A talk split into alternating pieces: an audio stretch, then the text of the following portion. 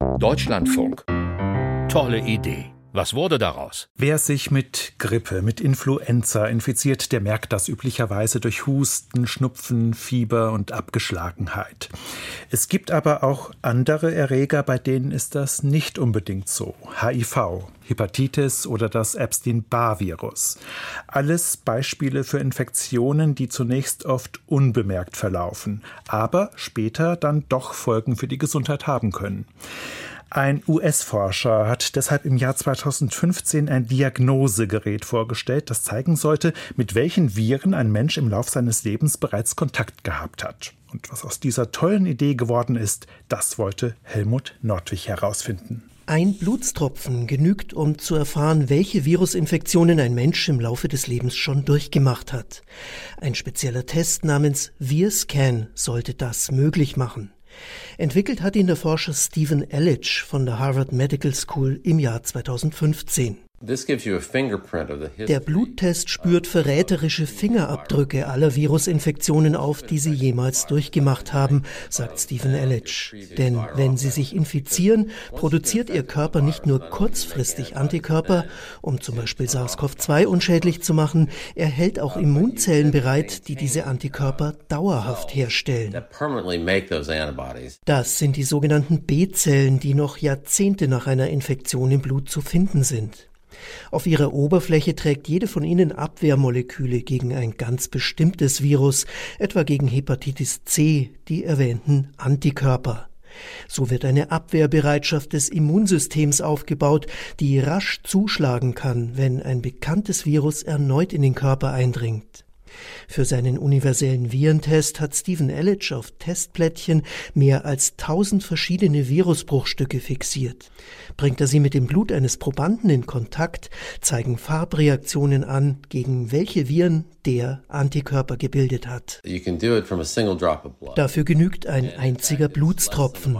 Weniger als ein Mikroliter Blut, ein gerade noch sichtbarer Tropfen, enthält dafür genügend Antikörper. Der Test zeigt also das Virom eines Menschen, wie Stephen Ellich es nennt, seine ganz persönliche Geschichte der Virusinfektionen in der Vergangenheit. Das kann wichtig sein, denn nicht immer bemerkt man eine Infektion, andere hat man vielleicht längst wieder vergessen.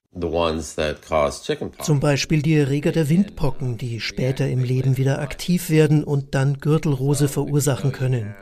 Wenn Sie wissen, dass Sie damit als Kind infiziert waren, möchten Sie sich vielleicht gegen Gürtelrose impfen lassen, damit das Virus nicht noch einmal hochkommt. Dafür muss aber niemand die gesamte Bandbreite vergangener Virusinfektionen kennen. Im konkreten Fall genügt ein Test auf Antikörper gegen den Windpockenerreger. Den gibt es schon lange. Ebenso wie spezifische Tests für das Epstein-Barr-Virus, Hepatitis-Viren, HIV, SARS-CoV-2 und viele mehr.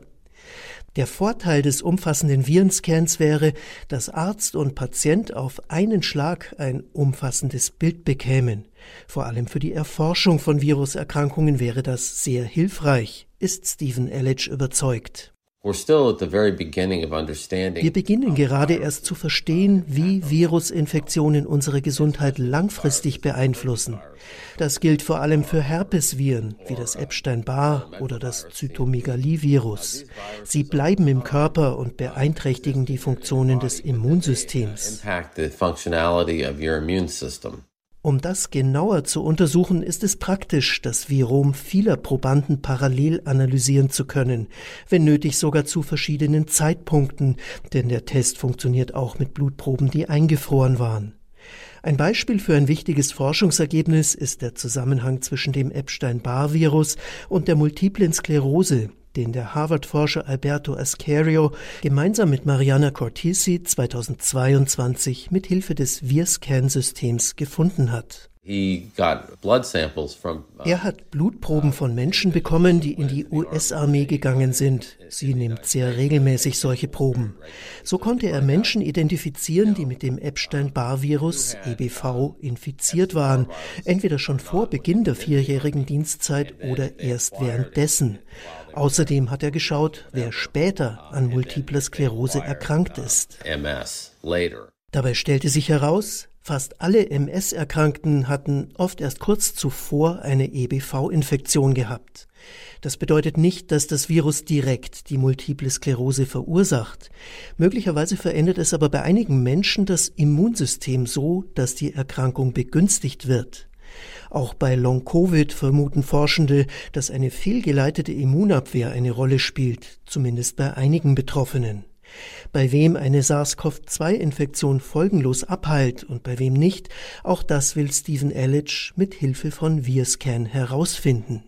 Für solche Forschungsfragen sieht auch Ulrike Protzer, Virologin an der TU München, das größte Potenzial des Systems. Für sie steht fest, dass der ständige Kontakt mit Viren sozusagen unser Immunsystem erzieht und auch formt.